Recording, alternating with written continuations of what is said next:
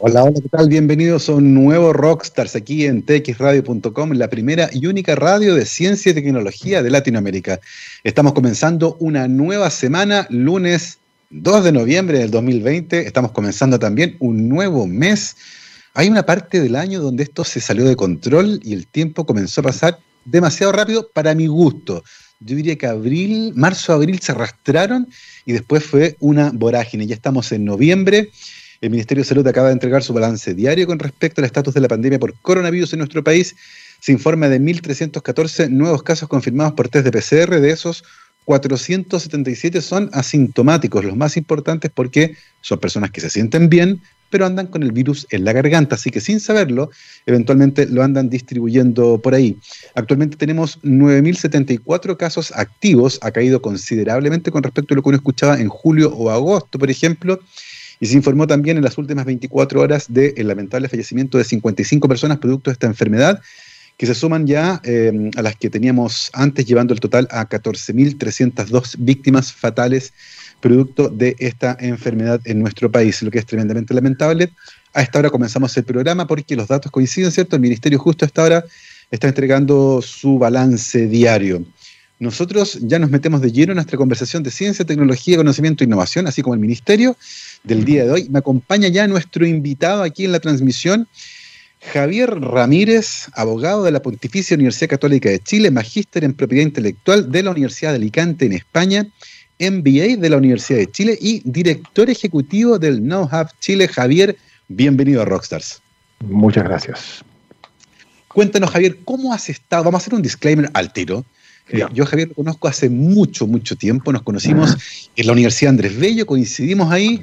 Luego coincidimos también en varias conversaciones bien entretenidas alrededor del vino. Eh, a ambos nos gusta el vino, ¿cierto? Hemos compartido muchísimo y nuestras vidas se cruzaron justamente gracias a la ciencia.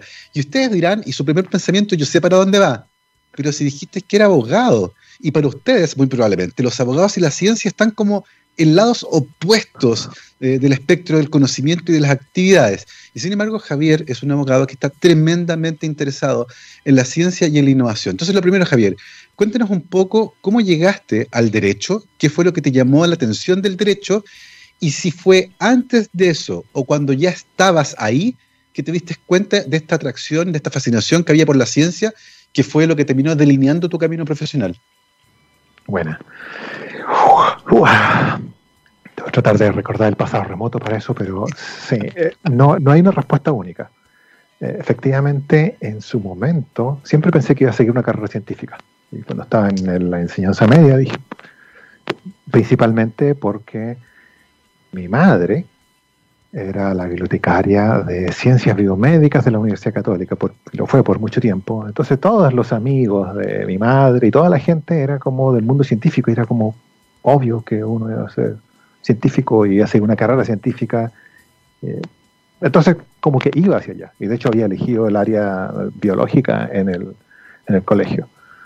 Pero después me di cuenta erróneamente que quizás eso no me interesaba tanto y que lo que me gustaría era ser diplomático. Y eso es lo que me llevó a estudiar Derecho. El Derecho per se nunca me interesó, para nada. Los que me conocen dirán cómo va a ser diplomático este bestia, pero, pero, pero bueno, me, me tincaba. Entonces dije, fui a la academia, busqué, en esos tiempos sin internet, por supuesto, había que uno procurarse la información así nomás.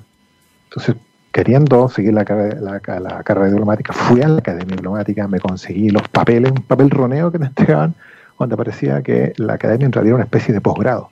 Entonces, antes de, de, de, entrar a la academia tenía que tener un pregrado. Y ahí estaban listados los potenciales pregrados que uno podía hacer. Y en número uno estaba derecho como en el 6 o 7 estaba lo que me gustaba más, que era pedagogía en historia. Pero, pero la idea es siempre tener un plan B. Entonces dije, ya, si estudio pedagogía en historia, que es la que me gusta, y no entro a la academia, me muero de hambre. Entonces, cambio, si elijo derecho y no entro a la academia, bueno, quizás me da un buen pasar. Así que me metí a estudiar derecho con esa, con esa intención realmente. Oye, dos cosas. Primero, ¿Hasta qué año más o menos tu, mamá estuvo ahí en la biblioteca biomédica en la católica? Estoy pensando si tal vez me la encontré en algún momento. Yo entré a estudiar bioquímica en la católica en el 94. Es muy probable, sí, estaba ahí, probablemente, sí. Mira, y lo segundo, eh, una vez que entras a Derecho a la Católica, con esta idea de convertirte en diplomático, pensando que era un camino, eh, y esto es bien interesante, trazando un camino, estudio Derecho para ser diplomático, y si no me resulta, me dedico al Derecho. ¿En qué momento la ciencia reaparece acá? ¿En qué momento te olvidas un poco del camino del diplomático? Eh, ¿Cómo pasó aquello? Me olvidé del camino del diplomático por una cosa bien, una razón bien espuria, el dinero, nuevamente. Empecé a trabajar como, como lo que se llama el procurador, que es como el ayudante del abogado, llevando causa y, y empecé a ganar plata. Y me fijé que los diplomáticos no ganaban tan bien y pensé erróneamente, ahora sí me di cuenta erróneamente, que, me importaba más la plata que, ese. Eh, entonces me, empecé a olvidar del mundo eh, de la diplomacia y empecé a trabajar ahí viendo las, las, otras posibilidades que da el derecho, sin que me gustara mucho siempre el derecho, siempre viéndolo como algo instrumental. Y de repente me reencontré con el tema de la ciencia y dije, oye, eh, qué entretenido. Me, acordé que como siempre estaba ahí en la, alrededor de la biblioteca de ciencia biomédica y me crié leyendo cosas así como Scientific American. Eh, ¿Cómo ya, ya, ya que tengo esto, ya que voy a ser abogado, ya está cuarto año, dije, más o menos, ¿cómo, cómo podría aportar este mundo o cómo trabajo con este ámbito? Y empecé a preguntar, empecé a ver cómo, y ahí me topé con lo que eh, se llama la transferencia tecnológica, que eran temas que se veían en ese tipo de revistas. en, Chile no, no, se, no se mencionaba todavía. Yo lo, mm. capté por eso y, el tema de la propiedad intelectual. Y dije, ah, propiedad intelectual. Parece que este es como el camino en ese, en ese sentido. Y ahí empecé a, moverme hacia ese lado. Eso es sumamente interesante porque yo recuerdo que en mi época, yo estudié bioquímica del 94 al 98 más o menos, entré al doctoral 2000, hablar de patentes, hablar de innovación, hablar de propiedad intelectual era chino. Nadie entendía nada. Uno tenía una idea vaga de lo que era una patente, pero nadie lo entendía bien. Y no solo no lo entendía, no había interés era una cosa bien interesante lo que ocurrió en aquella época porque el panorama del día de hoy es tremendamente distinto. Sin embargo, en la época que tú te empezaste a interesar por esos temas, efectivamente, se hablaba muy poco en Chile de innovación, de patentamiento. Eh, cuéntanos un poco en ese sentido con qué panorama te topaste al inicio y cuáles fueron los desafíos más importantes para traducir esta idea de conceptos más esto de ser abogado interesado por la ciencia y convertirlo en el inicio de un camino estaba súper perdido yo con eso. O sea, tomaba información de lo que leía en estas revistas científicas y de lo que lograba entender además, porque y por eso cito Scientific American porque hasta ahí me llega. O sea, de repente leía algunas cartas editoriales de Science y relacionadas con el tema, igual me perdía. Digamos. Entonces, em, en su momento, también gracias a mi madre, eh, me ajusté con eh, Pablo Valenzuela, que venía, venía llegando de vuelta, creo, eh, haciendo la fundación. Eh, y le dije, profe, yo, mire, esto, esto estoy haciendo, me tinca este mundo, ¿qué, puedo hacer? Le usted, ilumíneme. Me dijo, aquí todavía no, todavía no pasa nada, pero váyase a estudiar un magíster afuera, en algo relacionado que le sirva esto, vuelva en otros años y, esto va a estar agarrando vuelo. Así que eso hice. Me fui a hacer el magíster, volví dos años después y efectivamente ya la gente estaba empezando a hablar. Aunque claro, antes de eso tenía que haber egresado de la, de la carrera y para egresar hay que hacer la tesis. Yo quería hacer tesis sobre el tema, el pregrado. Eh, elegí el tema patentes sobre genes humanos. Entonces, la tesis me la codirigió un profesor de genética de la Católica en ese entonces, Manuel Santos. Manuel Santos, claro. De genética humana. Eh, y tuve que empezar a buscar un profesor del mundo que correspondía al derecho, que era sobre lo que se trataba mi tesis en teoría, y no encontré a nadie nadie. O sea, en algún momento me acerqué a algunos profesores y le explicaban el tema de lo que quería y para dónde iba, y uno derechamente me dijo, oiga, pero es que eso es ciencia ficción, póngase serio. no te al final, al final hubo una profesora por ahí que, también es muy connotada, no voy a nombrarla, porque al final ella me, dijo, me hizo la paleteada, me dijo, ya, ya yo te dirijo, tú, tú dale, pero agrégale un par de elementos de lo que es mi área de, expertise, que no tenía nada que ver con esto, y, y claro, la tesis salió horrenda, digamos, no, porque si la leyera ahora no me daría vergüenza probablemente. La parte de ciencia no, porque era como un preámbulo. De hecho, era así como eh, biología para dummies o genética para dummies, algo así le había puesto. Después me hicieron ponerla un poco menos ofensiva por la boca, pero así partió uno.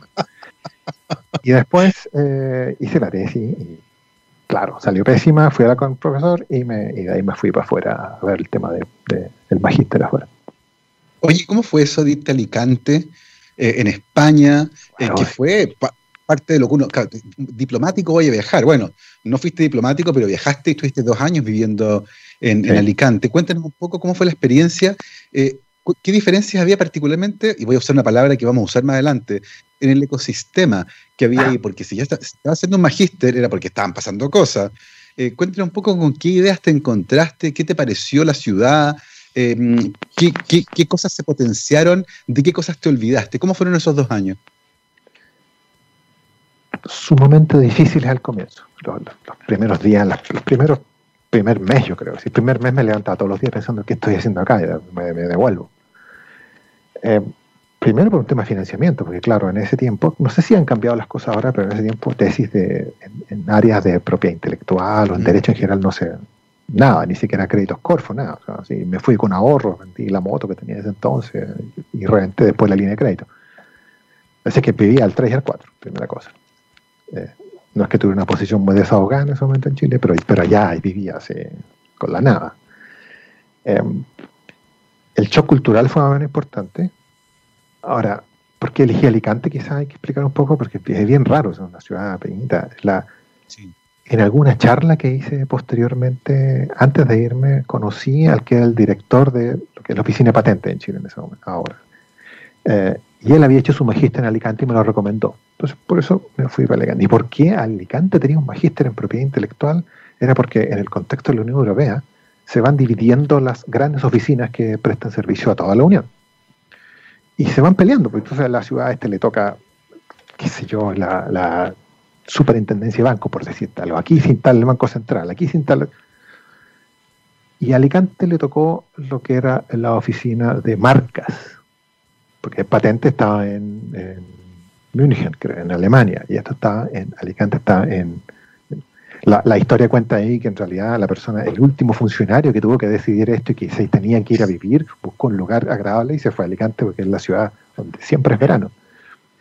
Entonces le tocó a Alicante, el, una ciudad que es relativamente pequeña. Y claro, al estar Alicante, al estar en la oficina de marcas para toda la Unión, ahí hace que todos los estudios jurídicos que tengan algo que ver con propiedad intelectual tengan que instalar una sede. Por supuesto, genera un boom para la economía y la gente de la universidad muy astutamente dijo, aquí tenemos un continuum casi ilimitado de profesores en diferentes y armaron un magíster. Por eso vi un magíster ahí súper especializado. Entonces, claro, eh, académicamente fue extraordinario, fue muy, muy, muy bueno. El tema patentes tampoco, y patente y transferencia tecnológica tampoco aprendía mucho. Será como más bien centrado en el mundo del abogado. Perfecto. Ah, pude hacer unos cursos en la ETH en Zurich sobre temas de patente y ahí estaba enfocado a los ingenieros. Entonces, claro, iba más hacia el lado de transferencia tecnológica, pero no había una visión así de esto es una cadena de valor y la propiedad intelectual es un elemento más para poder llegar a transferir conocimiento, a generar innovación. De hecho, innovación todavía es un concepto que no se acuñaba mucho. Sí. Eh, así que por ese lado volví un poco pensando que iba a tener que dedicarme a esto desde el punto de vista del derecho, así como casi un poco resignado.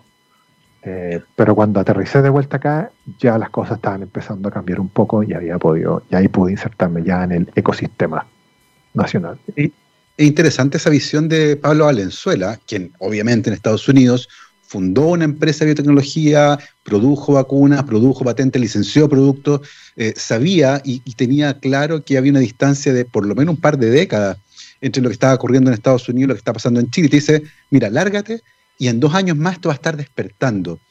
Eh, cuando llegas de vuelta a Chile, ¿cómo fue eso? Cuéntanos un poco esos dos años entre que Javier Ramírez se va, vuelve. Eh, ¿Cómo estaba la conversación en Chile? Eh, ¿En qué estaban las universidades, que son las que hacen investigación principalmente en Chile? ¿Con qué te encontraste cuando volviste? Estaban empezando a hablar del tema, sin entender mucho. O sea, sabían que lo necesitaban, Sabían que había algo llamado transferencia tecnológica que iba a ser importante, pero nadie tenía muy claro eh, cómo había que hacerlo. Sabían que había ciertas competencias que no tenían, y por ahí aparecí yo, y me, llevaron a, la Universidad de Chile en ese momento. Oye, ¿tú tenías un magíster en propiedad intelectual? Sí, ya, ah, ven aquí a ayudar. Y es, bueno, un poco también como pasa en todas las universidades, he trabajado en otro, entonces como que te sientan, ahí está su computador y dale. Y así como, dale, ¿qué? O sea, ¿cuál es, el plan? dale, dale. Vos dale. Vos dale. Así que, bueno, ahí le di. Oye, y, era, siempre, siempre todo lo que se hacía ahí era desde el punto de vista de ganar proyectos de más de. Al menos esa era la visión al comienzo. Claro, en el fondo generar, generar como un colchón de dinero en proyectos para empezar a mover ideas, pensando en esta típica idea que partes con 100 y llegas con uno a la meta, ¿cierto? Ahora, en ese, en ese vos dale, ¿cierto? Eh, se genera un vínculo con quienes son los que tienen que levantar los proyectos, que son los investigadores. Son los investigadores. Eh, cuéntenos un poco cómo se establece esa relación entre un abogado que tiene un máster en innovación en Alicante y científicos que tienen un doctorado en áreas de la ciencia en las que a lo mejor nunca nadie escuchó algo, que están concentrados en resolver un problema que es casi filosófico de la ciencia, y tú les vienes a decir, oiga, no pensaba en patentar esto, no pensaba en darle una extensión y salir y pensar cómo fue esa relación a nivel de ideas y de personas. Mi aproximación personal al asunto fue que, eh, aprovechando que en ese tiempo aún era relativamente joven, em, me saqué la corbata, lo primero que hice. O sea, igual yo llegué como abogado, y mi pega era de abogado, porque era el abogado de la vicerrectoría. Claro. veía los temas de propiedad intelectual. Es una vicerrectoría, estoy hablando de la Universidad de Chile, que recién estaba creándose. La vicerrectoría se estaba creando, entonces no había estructura, transferencia ni nada. Em, entonces primero me saqué la corbata, después me empecé a sacar la chaqueta, después ya iba relativamente sport, y era, era una cuestión intencional para poder hablar con los investigadores, porque si ya que lo mandaron a hablar con el abogado, ya era, ya era horrible. pero si entran en la oficina y un señor así de traje y corbata, ya eh, eh, la, incomunicación era total. Entonces, la idea era generar una cercanía ya a un punto de vista más personal, y eso era acercándome a los profes como profe. Entonces yo decía, mire, yo, esta es mi área de trabajo, pero de su proyecto no sé nada. Por favor, explíquemelo como si fuera un alumno relativamente inteligente, pero de primer año. como todos los investigadores son profes, logran explicármelo y la pega era muy entretenida. O sea, había partes lateras como en todo trabajo, pero era como Discovery Channel 24-7. cada profesor que entraba te contaba una historia y empezaba a entender la tecnología y la ciencia que hay atrás y era muy entretenido. Oye, y es interesante esto porque el bombardeo de ideas en aquel momento, cuando llega por fin alguien que te puede ayudar a tomar una idea y convertirla en un producto, en una innovación, en una patente, en un, lo que sea. Eh, el flujo de ideas debe haber sido grande al principio, ¿cierto? Hablaste con mucha gente nueva.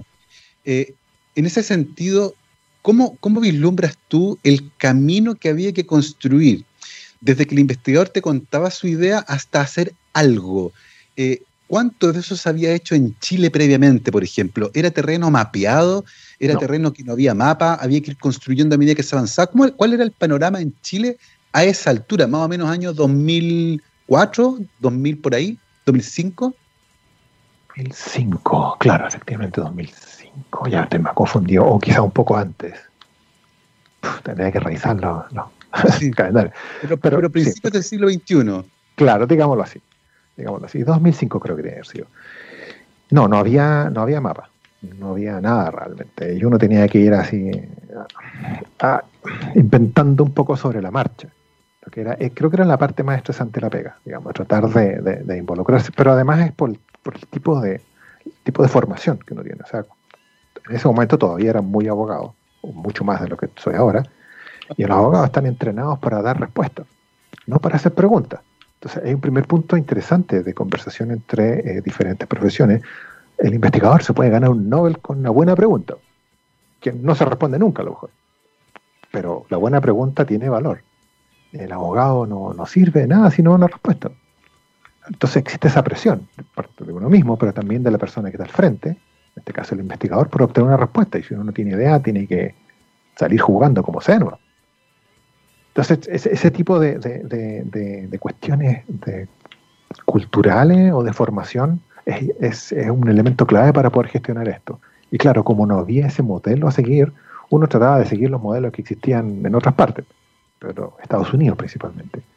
Pero en otras partes las condiciones generales también son muy diferentes. O sea, cuando la pega esta específica se llama de gestor tecnológico. Entonces, cuando uno ve un gestor tecnológico en Estados Unidos, eh, hay muchas variables, pero típicamente alguien que estudia ciencia, alguna carrera científica, hace su doctorado en área X, se da cuenta que él ya es microbiólogo, pero no le gusta la pipeta después, se aburre la pipeta, entonces y va y estudia, que sé yo, eh, derecho, o, salta directamente al magíster en propiedad intelectual y se especializa un poco en esa área, y después trabaja en una em, gran empresa tecnológica donde aplica eso, o quizás se va a trabajar un estudio jurídico que ayuda, que está especializado en este tipo de temas, o hace un MBA, y esa persona tiene menos de 30. Y en Chile, con las condiciones, como la forma en que está configurado el sistema de educación, eso es imposible que pase. Es muy, muy difícil. Entonces, eh, yo intenté emular un poco esa carrera, pero no, era, no, no, no, daba las horas simplemente. De hecho, en su momento traté de hacer este bachillerato en ciencias que dan, que dan algunas universidades, porque pensé que da elementos más de común, lenguaje, pero están diseñadas para niños de 18, entonces aunque tomara un ramo al semestre, era como la, se llama? la cátedra, lunes 8 de la mañana y después el miércoles de 2 a 4 era el laboratorio y no se podía. Posible. Oye, es interesante porque uno escucha esto y, parece que fuera el siglo pasado. Esta, esta lejanía entre mundos. Y uno dice, pero estamos hablando de comienzos del siglo XXI.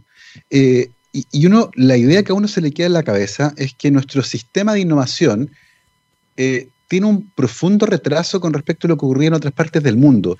¿Es así o en todo el mundo fue lento? A ver, en todo el mundo siguió un camino propio. Entonces, eh, eh, el nuestro también está, marcando un, su propio su propio su propia vía y por ser conformista, pero claro, uno lo compara con el resto de Latinoamérica, estamos bastante bien. Quizás con Colombia estamos como un nivel par, pero con el resto de los países vamos bastante adelantados en todo lo que se refiere a institucionalidad y apoyo del Estado. Em, pero eh, sí, si uno, si uno quiere así autoflagelarse y se compara con Estados Unidos, evidentemente estamos muy atrasados. Pero también tiene que ver con temas de, de, ecosistema, o más allá del ecosistema de innovación, ¿eh? en general, de país, el sistema educacional, como decía, por ejemplo, cosas de ese tipo. Eh, los actores que están involucrados, el tipo de, proyecto que se mueve, la estructura socioeconómica, etcétera. O sea, también estamos atrasados respecto a Alemania, pero es que en Alemania funciona de otra manera. Eh, en su momento me acuerdo me tocó ir a Japón, tuve como un mes en Japón. Eh, ahí también con temas de patente y cosas. Entonces, claro, eh, lo menciono porque uno se da cuenta la, la distancia sideral que hay por una cuestión cultural. Entonces, estaban mostrándonos unas campañas que tenían respecto a Em, respeto a la propiedad intelectual. En ese momento era el lema que tenían el gobierno japonés, era que querían convertir a, Japón en un país basado en, no en el conocimiento, en la propiedad intelectual, era como súper específico, era bien raro para nosotros. Estoy hablando, eso fue hace más de dos, 12 años atrás o algo así, quizás más. Eh, entonces mostraron las campañas de, diseminación de esta idea y mostraban una campaña específica para combatir la, counterfeiting. Eh, el tráfico, el contrabando.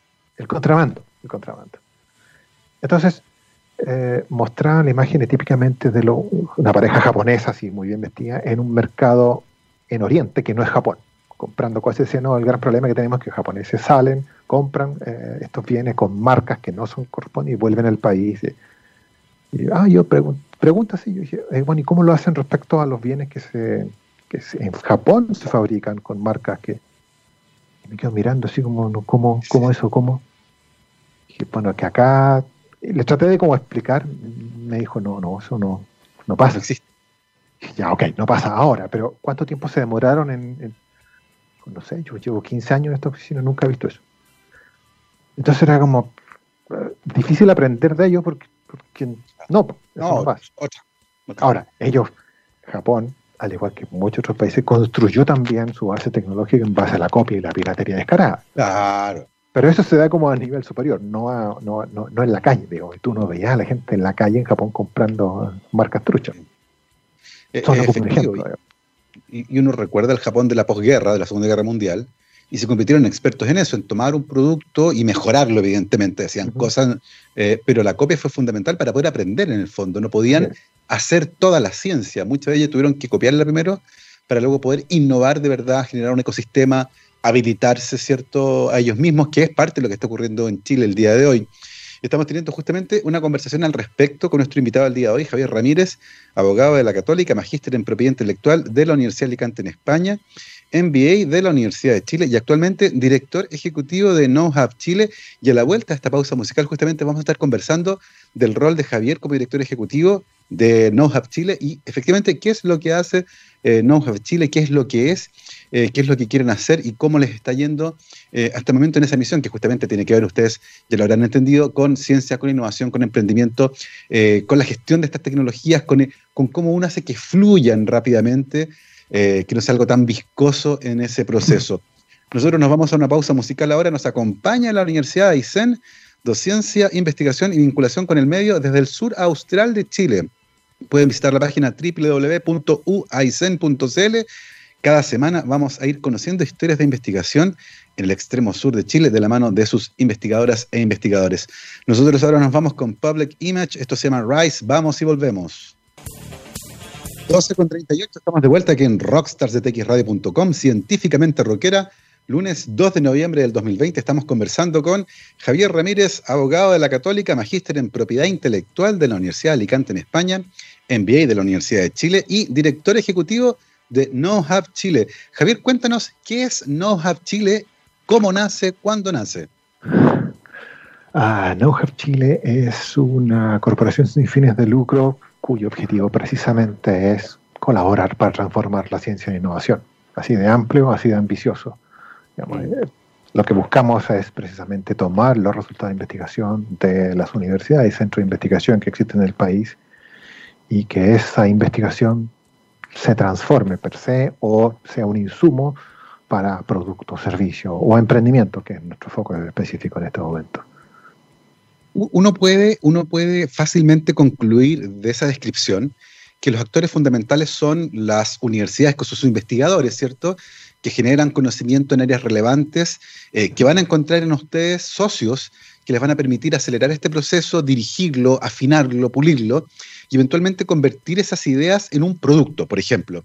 Sin embargo, falta un tercer actor y es una industria chilena, por ejemplo, eh, que pudiera convertir, imaginemos a alguien que descubre un fenómeno interesante que eventualmente puede servir para fabricar vacunas. Y uno dice, ¿dónde las fabricamos en Chile? No hay, no existe ese, eh, en ese sentido, ¿cómo se aborda ese tercer componente que, es la industria que permita muchas veces generar eh, esta infraestructura eh, que se requiere para convertir esas ideas finalmente en un producto. ¿Cómo va esa conversación por otra parte? Aquí nos fuimos justo al ejemplo más complejo de todo, que es eh, ciencias biomédicas, digamos, life sciences en general, donde se, ven eh, las mayores virtudes y los mayores defectos del sistema. Pero la pregunta o la respuesta tiene un montón de derivadas y un montón de, diferentes perspectivas. Efectivamente, la teoría o la forma más eh, didáctica de verlo es verlo de forma lineal. Entonces tenemos I más D, investigación, generan resultados, ese resultado se puede proteger por propiedad intelectual, esa propiedad intelectual se transfiere a la industria que lo convierte en un producto de servicio. Pero en la vida real no funciona así en absoluto. en la vida real efectivamente falta una industria en, Chile presencial, pero gracias a la pandemia hemos visto que en realidad eso ya no es tan importante. Ya de antes había el fenómeno de la, de la de la globalización, pero ahora el hecho de no tener que tomar un avión necesariamente para ir a conocer una contraparte abre este camino a la industria de otras partes. Pero falta también esa apertura a la industria del investigador, no solamente de la gente intermediaria como nosotros, no de la persona que está tratando de transformar ese resultado de investigación en innovación. Porque muchas veces ese resultado de investigación, por la forma en que está configurado, no le sirve a la industria, de la forma en que está hecho. En la industria uno le presenta, con, trata de vender de la mejor forma, y la industria, oh, maravilloso, súper bien, este target terapeuta usted bien encontró, eh, excelente, pero si tan solo usted se hubiese concentrado en la capacidad del antígeno en X eh, y no en Y, porque usted pensó que Y, Y es súper interesante desde el punto de vista científico, pero a la industria le interesa X. Mm. Siendo ese Y, X, una serie de variables así como no sé, el investigador piensa a veces que si hace este, lo que sea, hace una vacuna, pero puede ser un agroquímico también, o puede ser un algoritmo, lo que sea, eh, más barato de fabricar, entonces la industria va a estar eh, contenta. Y a veces sí, pero muchas veces el costo de fabricación es un elemento que la industria puede o no importarle. Y le importan otras cuestiones que muchas veces el investigador no tiene idea porque se dan en el contexto específico de producción, que el investigador muchas veces derechamente no le importa. Entonces, parte del trabajo es que el investigador le importe, conozca esas condiciones y entonces el proyecto de investigación desde la hipótesis está pensada para ser efectivamente convertida en un producto de servicio. Ese es como el desafío. Y parece fundamental lo que dijiste ahí entre medio, desde el principio. Porque si llegaste al final con un enfoque que parte de una premisa equivocada, a lo que llegues finalmente no va a servir mucho, va a haber que adaptarlo demasiado. Eh, en ese sentido, ¿cómo se configura la relación, por ejemplo, con los investigadores para que, este, para que este acompañamiento inicial, por ejemplo, dé cuenta de los dolores de una industria en particular, de la problemática real, no la que uno tiene en la cabeza?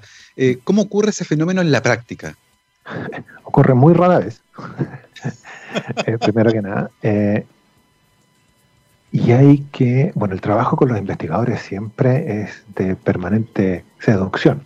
Es, es altamente improbable lograr que un investigador haga lo que no quiere hacer, como arriar gato, dicen. O sea, no, no, eso no va a pasar, digamos. Entonces uno tiene que convencerlo de que esto es bueno y que esto tiene que esto genera resultados.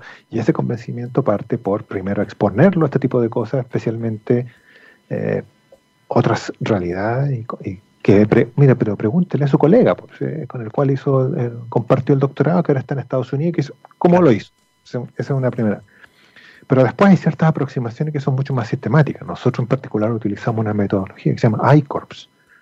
Es, una forma, hay varias, pero este, esta es la metodología que utilizamos nosotros y que para el investigador es más fácil porque se basa en un lenguaje que ya manejan, se basa en hacer hipótesis y comprobarlas. Pero esta vez son hipótesis referidas a la eventual aplicabilidad o uso de la eventual tecnología que están utilizando en el entorno productivo final. Entonces el investigador parte con la idea de este agroquímico que mata a los nemátodos en el campo de papas. Entonces uno dice, ya, arma una, una hipótesis de, trabajo de cómo funcionaría esto. Arma su hipótesis y entonces parte del entrenamiento es vaya y recopile eh, información de primera fuente, no, no baje cosas, vaya y hable con ese que usted dice que es el cliente, el agricultor. Entonces cuando vuelve apaleado porque el agricultor ni siquiera le abre la puerta, se da cuenta que esa persona no es la interesada, no es su cliente. Y así, hipótesis tras hipótesis, que es un proceso que le es natural, se da cuenta que ah, va configurando, se da cuenta quién es realmente su cliente y cómo tiene que ser el resultado de investigación al final para que le sirva a ese cliente. Eso es lo que se llama hacer la propuesta de valor. Si uno parte al comienzo diciéndole hay que hacer una propuesta de valor para el cliente, como lenguaje marciano, eh, que, que genera rechazo. Pero si uno cuenta toda la historia, eso puede ayudar a que el, investigador eh, se adopte de verdad esta, metodología y al final del camino tengamos algo que sea efectivamente interesante para, donde quiera que se aplique. Es interesante eso porque efectivamente en el transcurso del tiempo, en los últimos 10 años, por ejemplo, palabras como patentamiento, innovación, eh, creación de valor, se han ido incorporando muchos proyectos de investigación que tenían desde el principio eh, una patita bien interesante de aplicabilidad, pero que a veces uno ni siquiera la veía. Eh, en ese sentido, eh, Chile eligió el emprendimiento como base científica tecnológica, de base científica tecnológica, perdón, como herramienta para la transferencia tecnológica. Eh, ¿De dónde viene esta filosofía? Hay una hipótesis principal que es, un reconocimiento de la realidad. El, modelo original, nuevamente siempre imitando más o menos los modelos de Estados Unidos, era como masa crítica. Yo financio mucha, mucha investigación con mucho dinero, algo va a salir de aquí. Y fue, allá funciona, efectivamente. De esa, de esa tremenda cantidad de resultados de investigación, hay varias cosas que la industria puede llegar y tomar directamente. O no tan directamente, pero nuevamente allá hay una industria que efectivamente está dispuesta a ir río arriba. Es decir, mira, me salgo un poquito de mi core business específico, invierto acá y estoy dispuesto a hacer cierto desarrollo tecnológico. Em, y eso no pasa aquí. Aquí hay un nivel de desarrollo tecnológico que sale de las universidades, hay un nivel de desarrollo tecnológico que toman las industrias y entre medio hay un vacío. El vacío. Y ese vacío es el terreno natural de los emprendimientos. Pero claro, para cuando eh, y nosotros nos dimos cuenta de eso, digamos, miramos nuestro portafolio, es un fenómeno que pasa en todas partes del mundo, digamos, que lo que sale de las universidades no está completamente listo para ser adoptado por la industria, solo que en algunos casos, algunas industrias, algunas universidades en otras partes van más río abajo, o empresas van más río abajo, acá no pasaba tanto eso. Entonces dijimos, este es el terreno natural para los emprendimientos, emprendimiento de científica y tecnología, y no había ninguna instancia de apoyo específico a este tipo de cosas en ese nivel de desarrollo cuando nosotros nos dedicamos a esto. Dijimos, este es nuestro nicho, vamos allá. Y ahí lanzamos una convocatoria que se llama eh, No Heavy Ignition, que partió tomando esto, tomando estos proyectos, estos resultados de investigación, este equipo de investigación que quizás quería ir un poco más allá y emprender, y le dimos todo este entrenamiento para que pudiera hacerlo. Es súper interesante cómo, los ecosistemas condicionan lo que uno puede hacer. Eh, ciertamente en Chile ocurre, ocurre en Estados Unidos, ocurre en Europa, ocurre en otros países. Eh, y hay un socio que, que, empieza a emerger cuando uno mira eh, casos fuera de Chile, que, aparentemente en nuestro país estaba ausente y que tenía que ver justamente, y es bien interesante eso, con las Fuerzas Armadas, que tenían un montón de inquietudes súper relevantes que se podían solucionar con ciencia y tecnología, pero que en nuestro país al menos no encontraba un socio que le pudiera ayudar. Porque tú lo dijiste, la inmensa mayoría de la investigación científica que se hace en Chile se hace en las universidades. Y, y, parece que las Fuerzas Armadas son, están en el otro lado. Pero sin embargo tienen problemáticas que tienen que ver con un montón de áreas distintas que sí pueden ser resueltas por esto. Y en ese sentido, poder construir puentes que junten estos dos mundos, eh, que se construyan, no son puentes que aparecen sencillamente, parece fundamental. Eh, y al respecto, ustedes tienen también ahí una iniciativa que es bien interesante, ¿no? Así es. Esa, esa idea del ecosistema y del actor faltante, el gran actor faltante. Claro. Eh, la comenzamos a mover de un comienzo y tratamos de buscar a alguien que estuviese pensando de manera similar en alguna rama de la Fuerza Armada. Eh, no sé, bueno, siempre usamos de ejemplo el ecosistema norteamericano, pero también pasa en otras partes, no sé, Inglaterra, mm. eh, la Unión Europea en general, hay que por eso mencionar Inglaterra, Reino Unido, ahora sí, son dos diferentes. Eh, claro, ahí el, ecosistema de innovación no es que tenga a las Fuerzas Armadas como un actor importante, que muchas veces se construyó el ecosistema de innovación alrededor del mundo de la defensa. La guerra, lamentablemente, fue un gran un gran impulso para el desarrollo de tecnología. Y eso está ausente en Chile. Eh, la Fuerza Armada se veía como una cosa lejana. Así. Pero nosotros empezamos a trabajar en ese sentido hace ya un tiempo, buscando este socio, buscando a alguien que nos escuchara. Y de pronto nos encontramos con la sorpresa que había gente dentro de la Armada que ya estaba pensando en esto hace tiempo y también estaba buscando la contraparte al otro lado.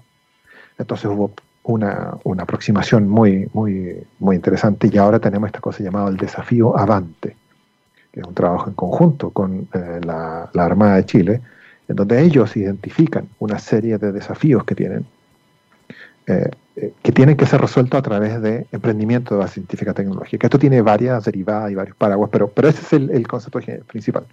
Desafíos que encuentran al interior de la Armada que tienen que ser resueltos a través de emprendimiento de la científica tecnológica, con la idea de que después estos se conviertan en proveedores sofisticados del mundo de la defensa y empezar a construir o empezar a integrar a la Armada a este ecosistema y a través de la Armada al resto del, mundo de la defensa.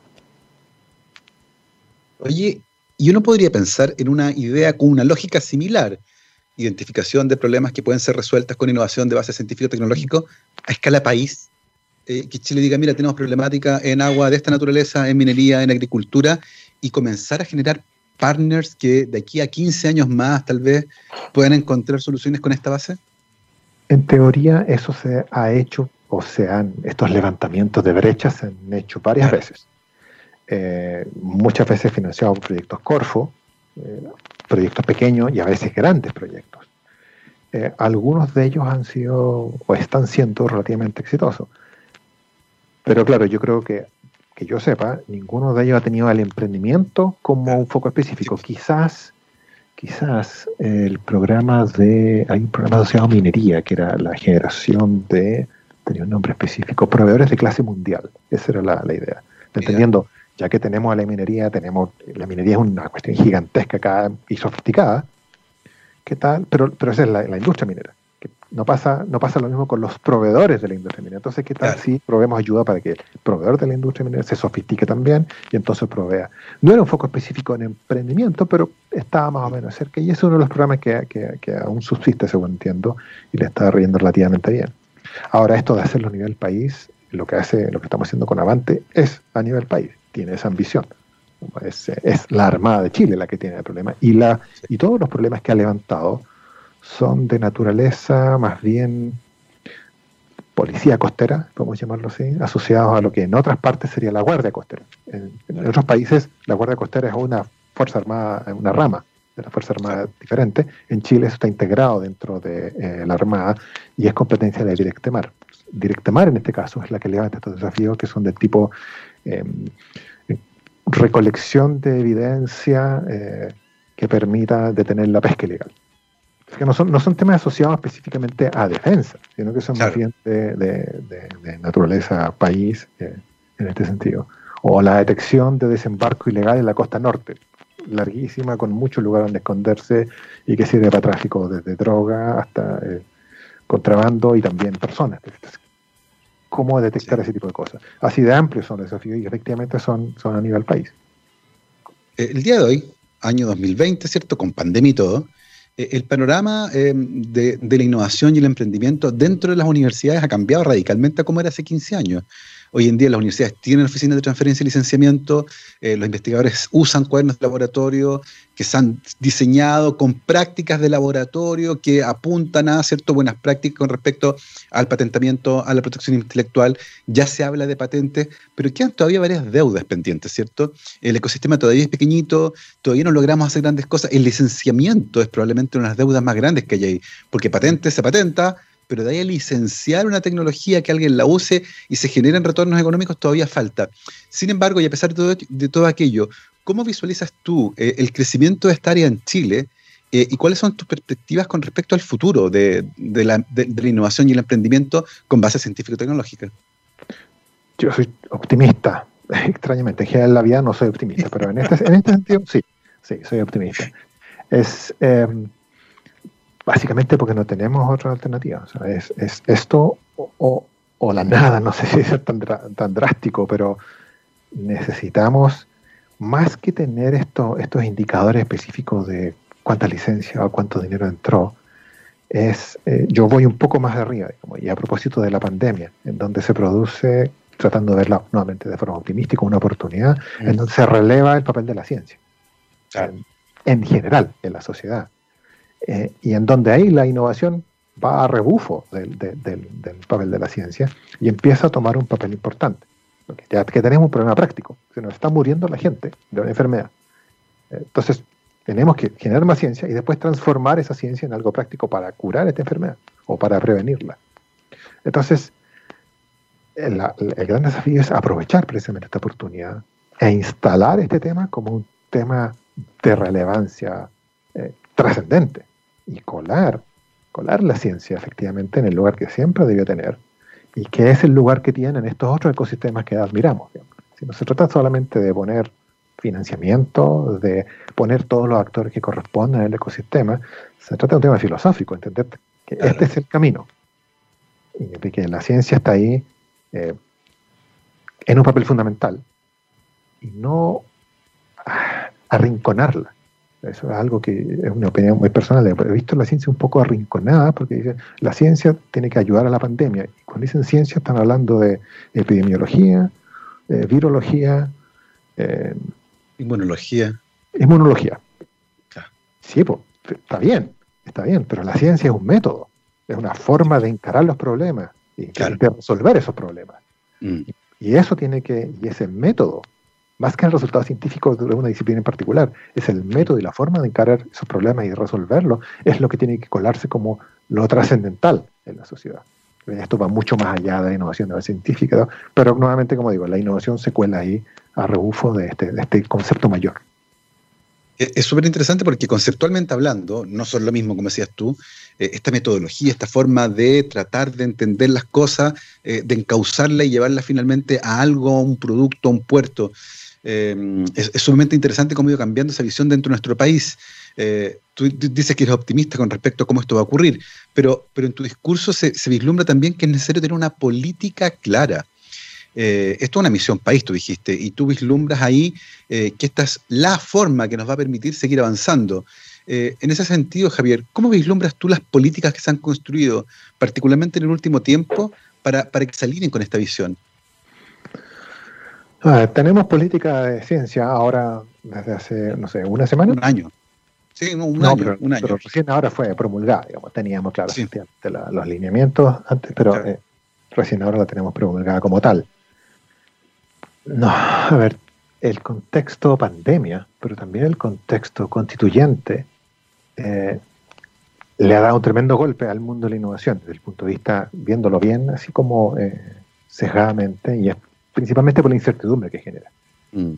Pero a su vez nos da la oportunidad de que ahora que estamos en el mundo constituyente, ahora, estamos, ahora trabajamos con el código fuente del país, claro.